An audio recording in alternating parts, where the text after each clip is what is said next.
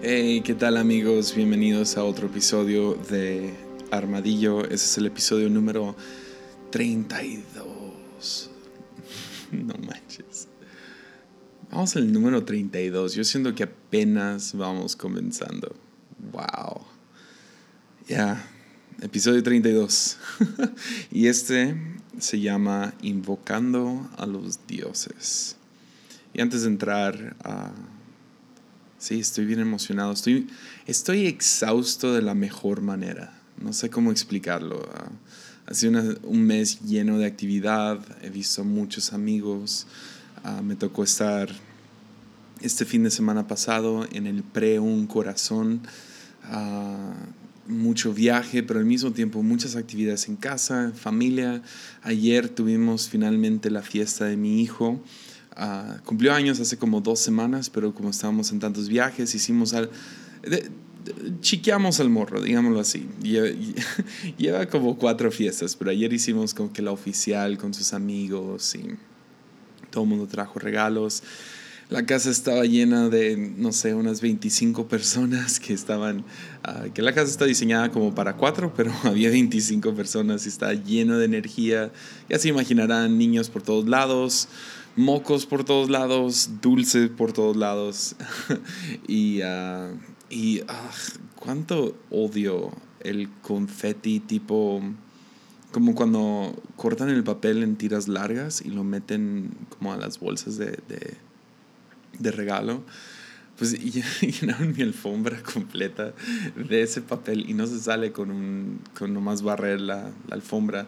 Tenía que, que, bajarme un rato y estaba, estaba, estaba quitándolos papelito por papelito. Y te estoy hablando de miles de papelitos en la alfombra, ¿no? Ah, y llevaba como 15 minutos haciéndolo a mano hasta que mi amigo Gonzalo voltea y me dice, yo tengo una aspiradora aquí, él vive a unas cuadras, yo tengo una aspiradora, una aspiradora si quieres que la traiga. Entonces él la trajo. Muchas gracias, aunque te tardaste un buen, te gustó verme humillado en el piso recogiendo. Pero muchas gracias por la, por la aspiradora. Ah, pero sí, fue un, fue un tiempo, ha sido ha sido unas semanas locas, buenas. Mañana sale mi esposa a la Ciudad de México. Ah, me quedo de padre soltero acá en casa. Ah, ahí para que va, a ir a, una conferencia de mujeres. Estoy bien emocionado por ella. Ah, buenísima predicadora.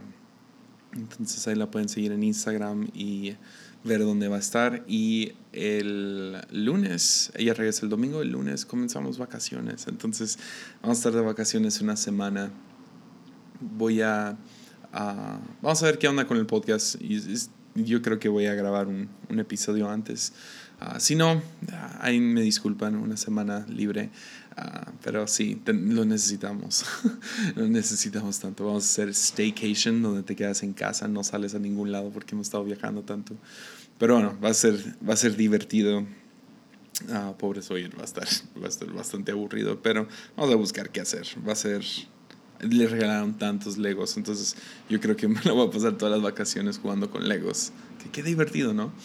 Ah, pero sí, eso es, es lo que ha estado pasando todavía vienen cosas buenas y les vamos a estar avisando acerca de eso en las próximas semanas. Y por ahorita, episodio número 32, invocando a los dioses.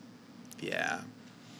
Pues en, uh, en Primera de Reyes, en el Antiguo Testamento, encontramos una historia, de esas historias que dices, es una locura. Es una historia acerca de uno de los profetas y ya, ya he hecho una serie acerca de profetas, pero Elías y Eliseo son un tipo de profeta muy distinto a los profetas que hemos hablado antes en, en Armadillo.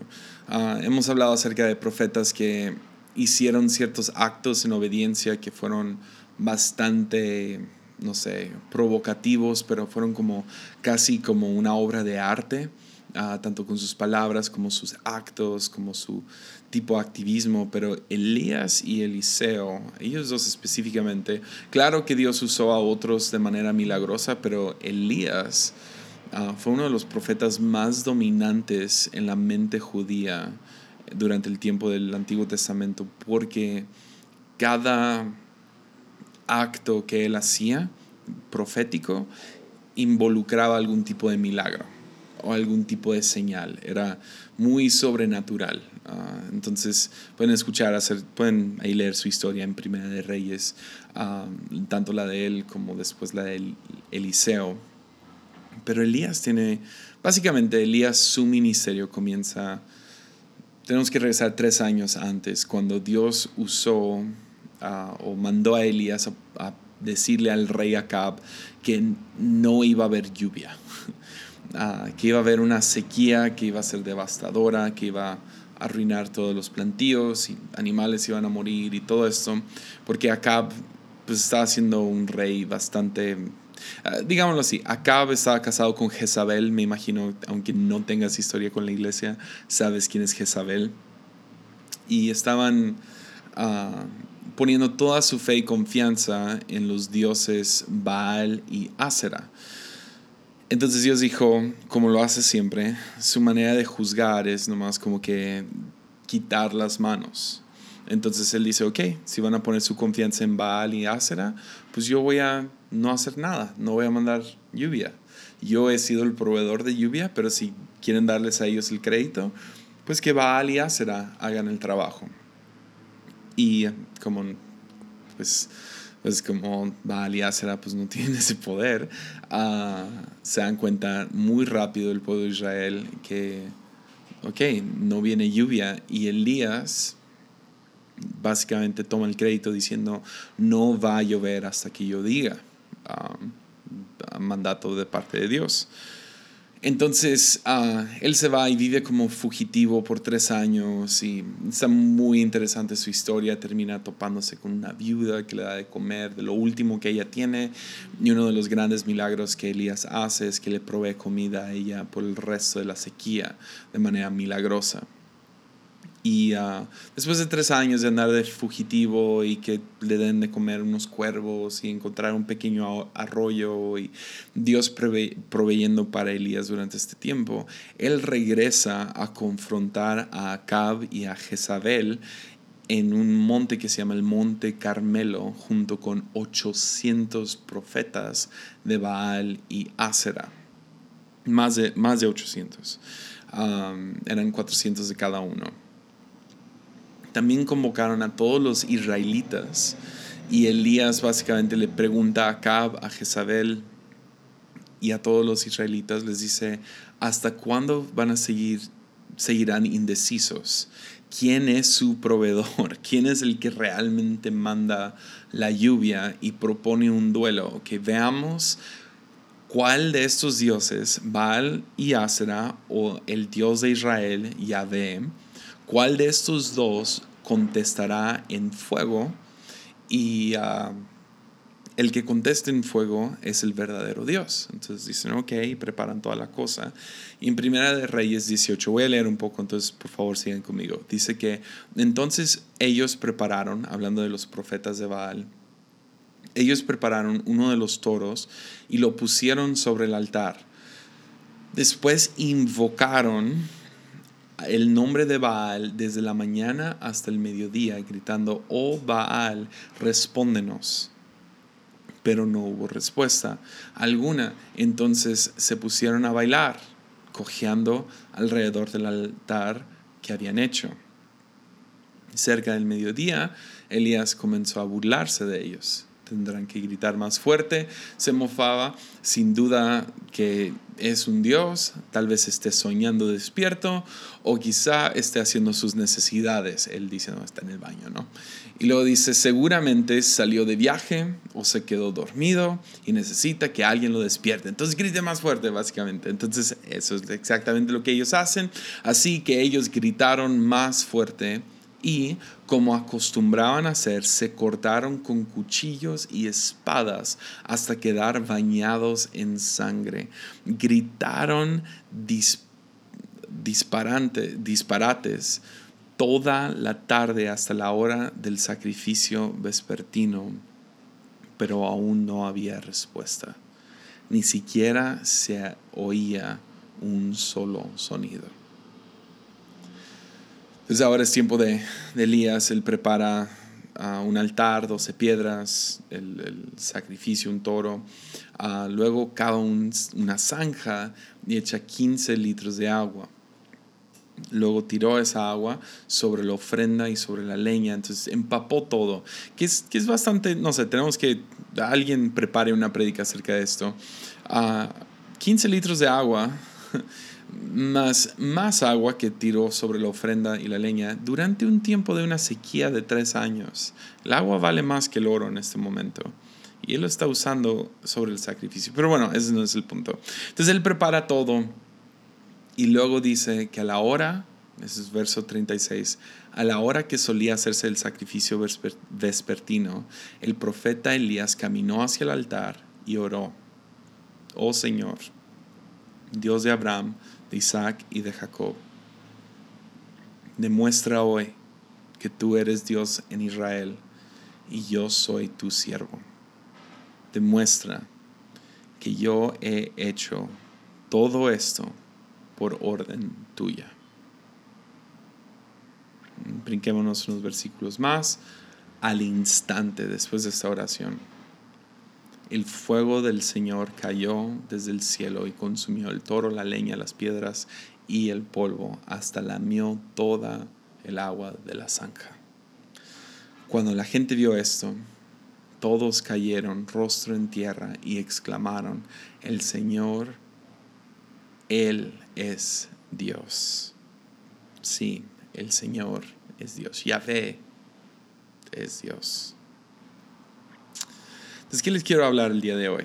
Pues con esta historia peculiar, rara, ah, profetas cortándose, ah, adoradores de Baal y este otro profeta llegando y un fuego que cae del cielo y lame hasta el agua de la zanja y todo esto.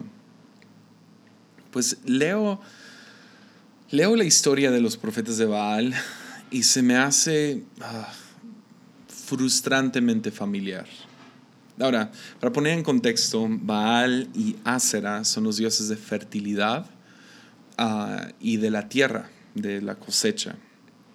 Entonces, todo tiene que ver con productividad, con producto, con, con, con, eh, con o sea, dar a luz, con tener no sé, sí, ser productivos, ¿no? Y entonces, al ser de fertilidad, muchos de los actos, digamos, ah, de adoración involucraban mucha sexualidad y diferentes cosas, pero vemos en esta historia algo bastante familiar.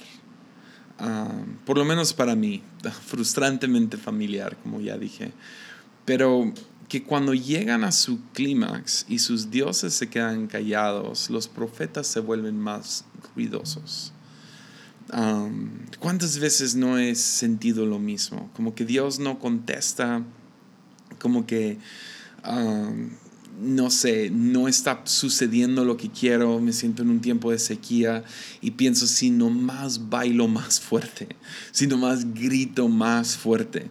Ah, el, el no sé, buscando, no sé, gritar más fuerte ah, y, encontrar cero respuesta me frustra. Entonces, ¿qué hago? Lo hago más fuerte. Intento forzar a Dios, manipular a Dios no sé, volverme más ruidoso, más desesperado. Siempre estoy buscando la fórmula correcta. Ah, en tal predicación, en tal congreso, en tal video, en tal podcast, voy a encontrar la respuesta para este tiempo seco, este tiempo infértil, este tiempo estéril, este tiempo de sequía, eh, sino más empujo más, bailo más, grito más, sino más Dios ve mi desesperación, sino más hago la oración correcta, sino más hago el ritual correcto, voy a poder invocar a Dios sobre mi vida, sobre mi situación. Si Él me ve suficiente desesperado, Él va a actuar. Me encuentro ahí todo el tiempo. Eh, me encuentro intentando adorar a Jesús de la misma manera que uno adoraría a Baal. Ya. Eso, eso ha sido toda mi vida. Me acuerdo, uno de mis no sé, una, cuando estaba más joven, me acuerdo una, una, una noche de que vino un invitado especial y estábamos muy expectativos acerca de algo que iba a suceder, de, que Dios iba a hacer algo en el servicio y estaba muy apasionado, estaba empezando con Dios otra vez, tenía unos 17 años y, y me acuerdo que la alabanza comenzó y yo decidí, porque yo quería que Dios hiciera algo especial en mi vida, que yo iba a brincar durante todas las canciones sin parar. O sea, no nomás en los coros. iba a brincar durante toda la canción. Y cuando se acabaron las canciones rápidas, porque tú sabes la fórmula, ¿no? De un buen servicio, canciones rápidas, luego canciones lentas, uh, si se puede una intermedia, y, uh, pero yo me pongo a brincar. Llega la intermedia, yo seguí brincando y estoy en la primera fila. Después de la canción intermedia donde ah, todavía, ok, este vato es raro, pero, pero bueno, llegó la canción lenta. y yo seguí brincando durante toda la alabanza, pensando, si Dios ve mi esfuerzo. Y lo único que estoy haciendo es distraer todo el servicio, ¿no? Llamar toda la atención a, a mí y a mis senos de hombre. y nada más me pongo a brincar, brincar, brincar, brincar. Y, uh, oh, ya, también me acuerdo, o sea, o, ah, no sé, esa, se me hace tan familiar el lado de grita más fuerte, baila más fuerte, llora más fuerte. Como si esa es la manera de invocar a Dios, entre más... No, y luego esa, ese, ese miedo, ¿no? De Dios está callado, entonces Él espera que yo grite más, que yo hable más, que yo haga más y o a lo mejor estoy haciendo las cosas mal, ah, porque un buen servicio, ¿no? Necesita cierto nivel emocional y todos tienen que estar en un clímax y un éxtasis de, de, de, de, desesperación. Por lo menos de ahí vengo yo, ¿no? Ese es mi, mi trasfondo, pero también como que el lado de fórmula. Si nomás encuentro el libro correcto de liderazgo, entonces voy a hacer mejor líder y si soy mejor líder, entonces voy a arreglar toda la organización y si nomás hago tales pasos y los tres puntos claves del sabe qué y, um, y aún del lado espiritual, si nomás puedo, no sé, hacer la oración correcta. Ah, me acuerdo, me acuerdo una vez uh, hablando acerca de oraciones correctas. Me acuerdo una vez que, que llegó un predicador y estaba fascinado con él y empezó a hablar acerca de cosas que no debemos de orar. ¿Para qué orar esas cosas? y yo ya me sentía medio paralizado en cómo orar porque me sentía muy culpable cada vez que orara, oraba. Me acuerdo una vez un, cuando vino este hombre, empezó a enseñarnos cómo orar y cómo no orar. Creo que eso fue en nuestra escuela bíblica y llegó y dijo, no ores que Dios esté con los misioneros, porque obviamente Dios está con los misioneros. Y ah, yo sé que estaba tratando de ayudar, pero llegó el punto donde fue tan, no sé, tan... Sí, a mí en vez de ayudarme me paralizó, porque ahora estoy orando y Señor, orando por tal misionero, no, tal persona que sé que está afuera. Señor, protégelos, que tu presencia esté con... Oh, oh, oh no, no, perdón, perdón, perdón que oré eso. Dios, no te enojes conmigo, ¿sí me entiendes? O sea, un... O, sí, ya, nomás vez tras vez en adoración, en oración, en ayuno. Ah, yo me acuerdo hace, hace unos años, la primera vez que sentí fuerte que Dios me llamó a ayunar puro líquido por 21 días. Y uh, estuvo súper bien, buenísimo tiempo con Dios. Realmente veo como que un parteaguas en mi vida de ese día Um, del día 21. O sea, lo que Dios hizo fue literal como morir y renacer, hacer ese primer ayuno de 21 días. Y luego a los meses, no sé, a los 6, 7 meses, ya me tocaba ir a, predicar a, a, un congreso muy grande, iba a haber miles de jóvenes y, y, uh, y dije, tengo que, tengo que ayunar, tengo, tengo que hacerlo. Entonces yo me puse a ayunar por o sea, un, mes antes de ese, viaje. Por un lado, para bajar de peso. Ah, no le dije a nadie. Pero por otro lado, porque tenía que repetir la fórmula, ¿no? O sea, tenía que hacer lo que hice la vez pasada y tuve un tiempo tan hermoso con Dios, entonces lo hice otra vez. El anterior fue 21 días, esta vez al día, creo que el doctor me pidió que dejara de ayunar al día 19 o 20 y ah, fue porque se me bajó el potasio tanto que prácticamente estaba teniendo espasmos en mis dedos, en mi cara, en los dedos de mis pies, no dejaban de moverse, parecía como si tuviera algún tipo de Parkinson. Y fue porque se me desniveló horrible el potasio. Y uh, ya tantas veces queriendo invocar a Dios, que Dios haga algo, que Dios esfuérzate, nomás, si, nomás hago la oración correcta, si hago la fórmula correcta. Y, y uh, sí, simplemente siempre sigo cayendo en una idea de que si hago las cosas de cierta manera, y perdónenme por ser tan crudo, a lo mejor tú nunca has dicho esto, pero creo que hay mucha gente que piensa así, que si nomás hago las cosas de cierta manera, entonces Dios está obligado a moverse de cierta manera. Y me identifico con esa idea de que entre más callado está Dios, más, más ruidoso me pongo yo.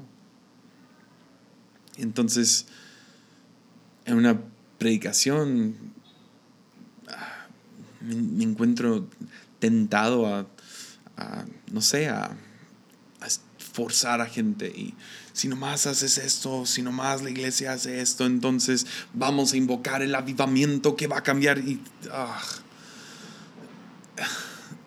Y me acuerdo de esta historia. Y me acuerdo que constantemente estoy intentando adorar a Dios de la misma manera que uno adoraría a Baal. Yeah. Ya. Pero el contraste, Elías, no es no hagas nada. No. No es, no es el tipo, ora una vez y ya. no. Um, porque nos vamos de extremo a extremo, ¿no? Es, es más, no hagas nada. Ahora no brinques. Ahora nunca ayunes. No. Um, más que nada, yo quiero proponer una idea. Una idea que ha estado como que literal tengo bien poquitas notas. Ah, creo que es obvio, pero ah, es una idea que he estado medio botando en las paredes de mi corazón y es observando a hombres y mujeres de Dios, porque tuve una oportunidad de, pasar tiempo con personas que ya están del otro lado, ¿no? O sea, como que han cruzado cierto, no sé, crisis de media vida, no sé cómo quieres llamarlo, nomás como que han cruzado a, otro, a otra dimensión son como que verdaderos hombres, mujeres de Dios, gente que, que dices, ah, no, goals. O sea, a lo mejor no tienen, no sé, el flashy, como que el, no sé, la ropa más cara o miles de seguidores en redes sociales o no sé. Simplemente hay algo tangible que, que, que los ves y dices, ah, están conectados con Dios de una manera que yo no puedo, no sé, pienso, no, ni quiero dar nombres porque sea como sea, hombres y mujeres de Dios, lo veo por igual, veo a gente, ciertas personas que, que tienen algo, un intangible, y siento que ya les le puedo dar lenguaje. Y te quiero proponer la idea de la diferencia en invocar a sincronizar. Y lo veo en este pasaje, ¿no? los, los profetas de Baal tratando de invocar a Dios, tratando de, de, hacer ciertas cosas, rituales, bailes, lo que sea, para que Dios se mueva, para que los dioses se muevan. los dioses de la productividad.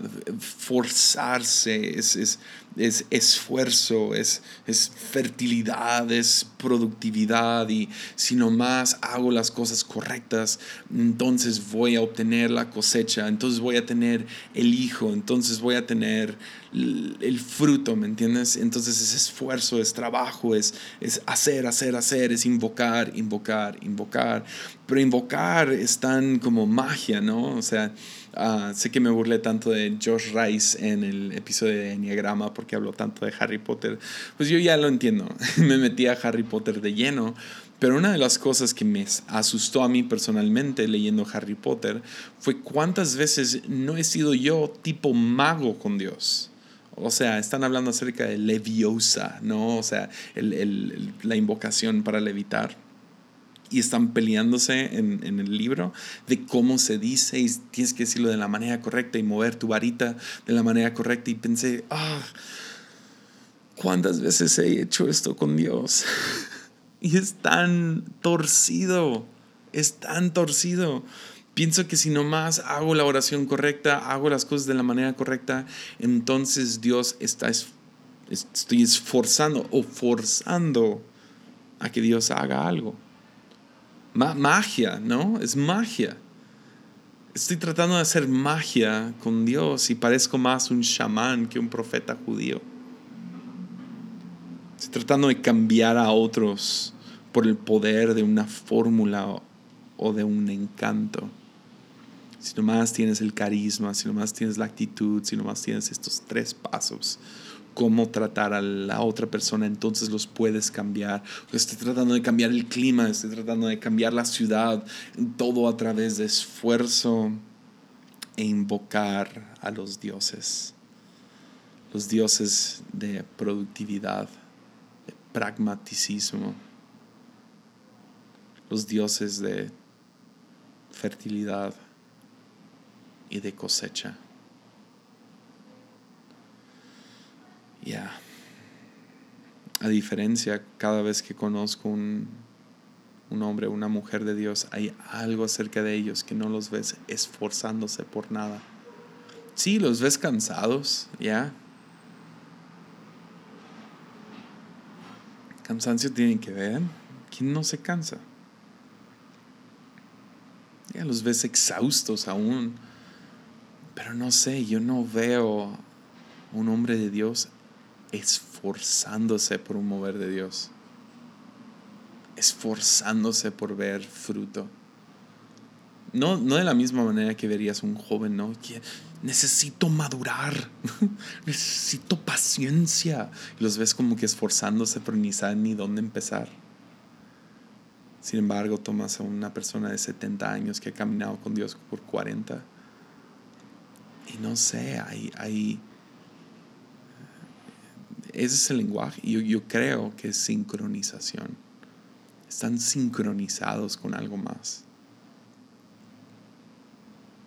Ya, sincronizarte es confiar, ¿no? Eh, o sea, es, es, es Elías levantándose enfrente de todos y en vez de decir, Dios, hazlo, es Demuestra hoy que tú eres Dios y que yo soy tu siervo. Demuestra que todo lo que he hecho es por orden tuya. No está diciendo, hazlo, que crezca, que crezca la organización, que pase este examen. No. Más que nada, tiene un respaldo de que por tres años le ha sido fiel a este momento. Entonces quería proponer tres, tres diferentes áreas donde yo veo el sincronizarte te lleva a dejar de, de esforzarte.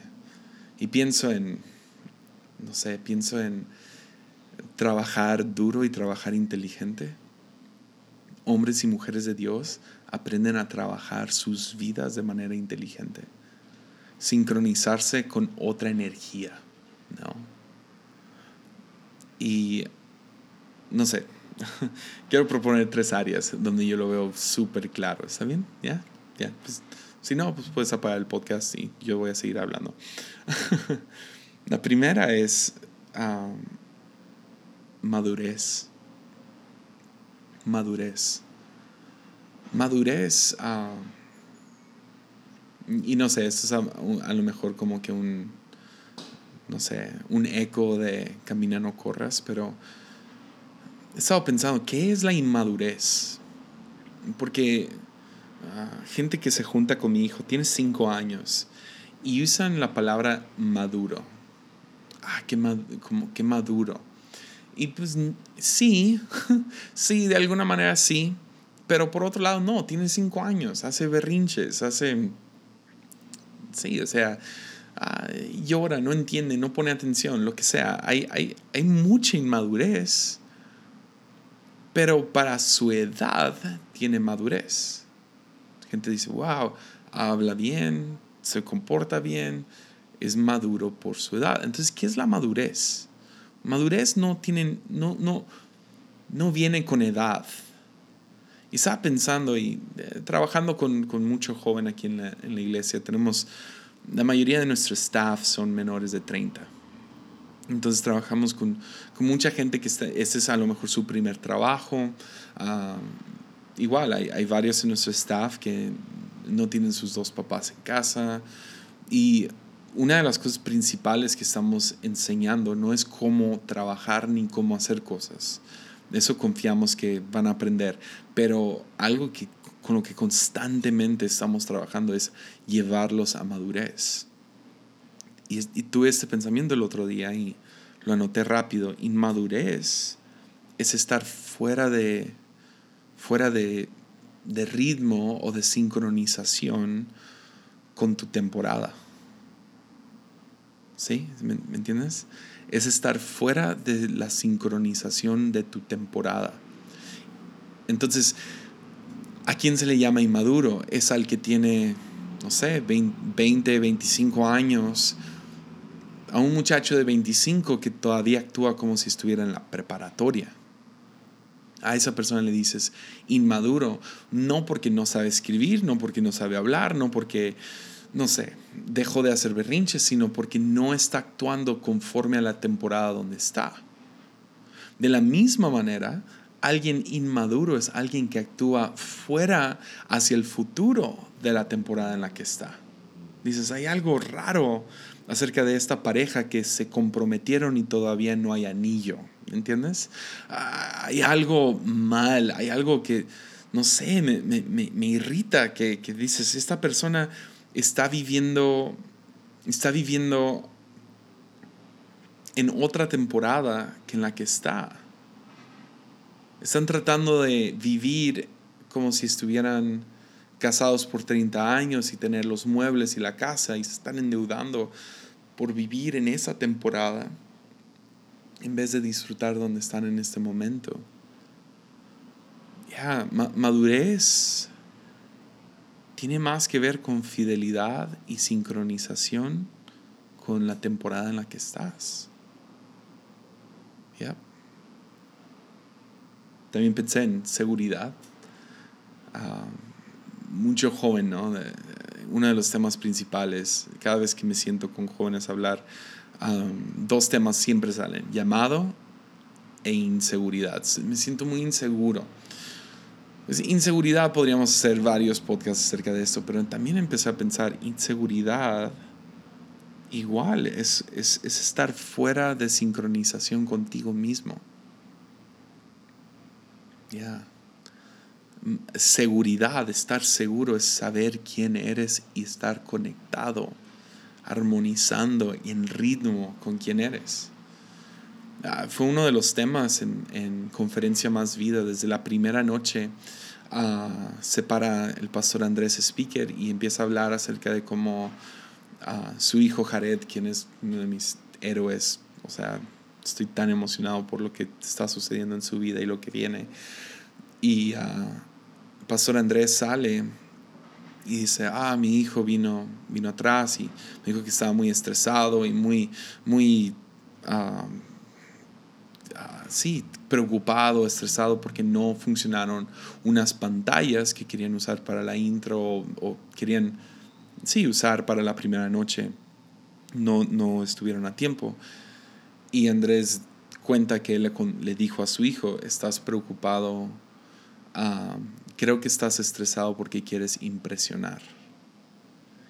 Y me cayó a mí como una tonelada de piedras porque yo estaba batallando con lo mismo. Me tocaba predicar la próxima mañana y yo me sentía así desconectado de mí mismo. Yo no, o sea, me sentía me sentía extra gordo, me sentía que ah, no, tengo, no tengo nada de ropa nueva, ah, no tengo, no, ah, no sé si esta es la prédica para dar, no es tan impresionante.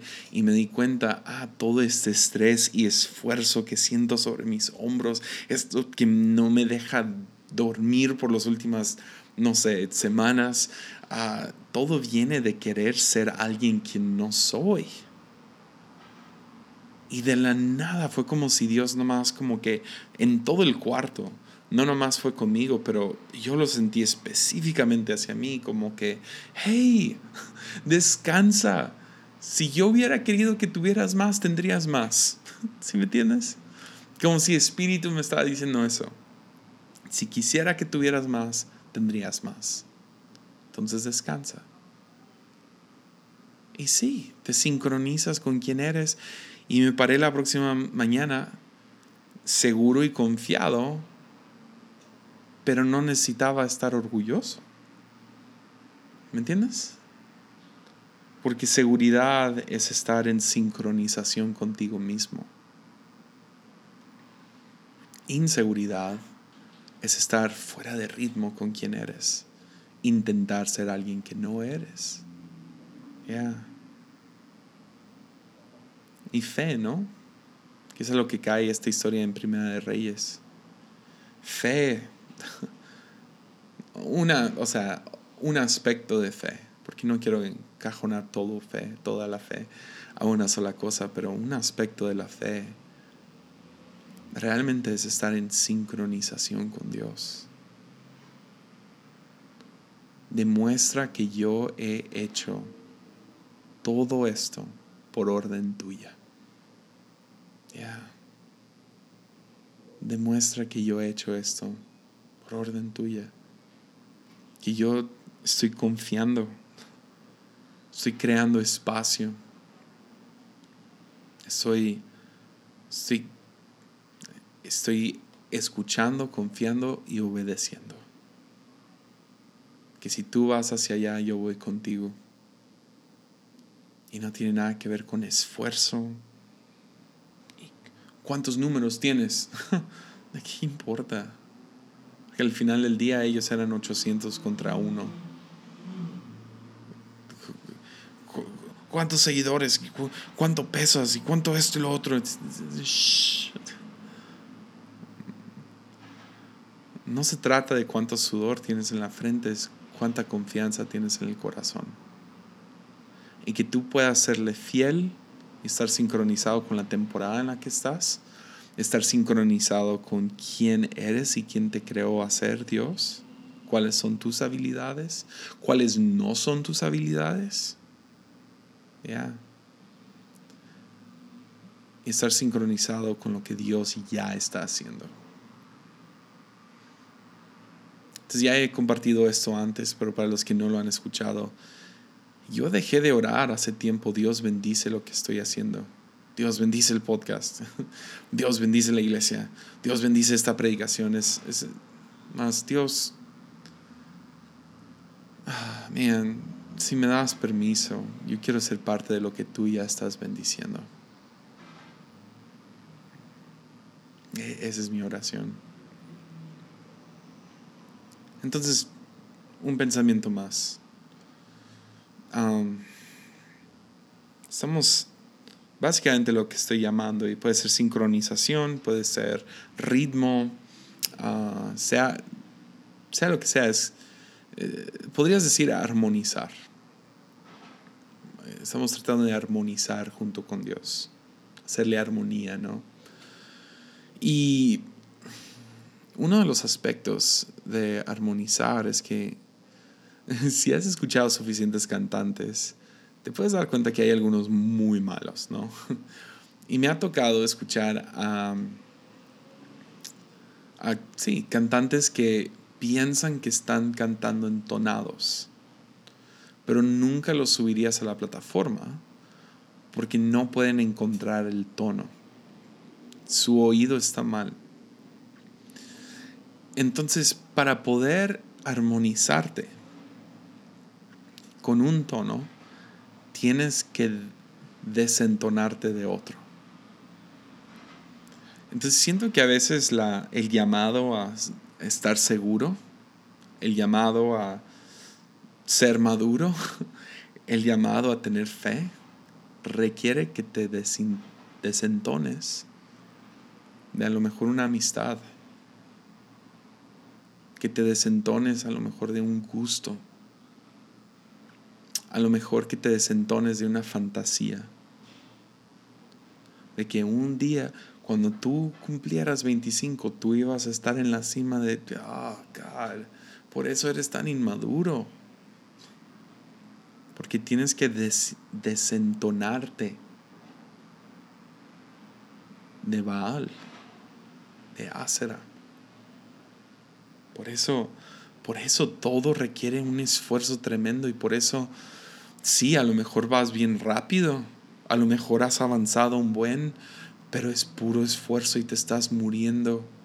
No, no aguantas nada. Y a lo mejor el llamado de Dios es descansa. Descansa.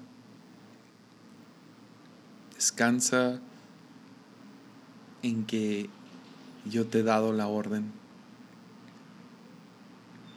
Y me encanta esta frase, no sé, la primera vez que lo escuché pensé, qué herejía.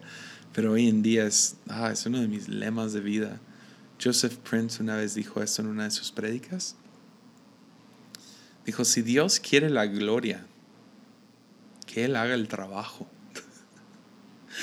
oh, man.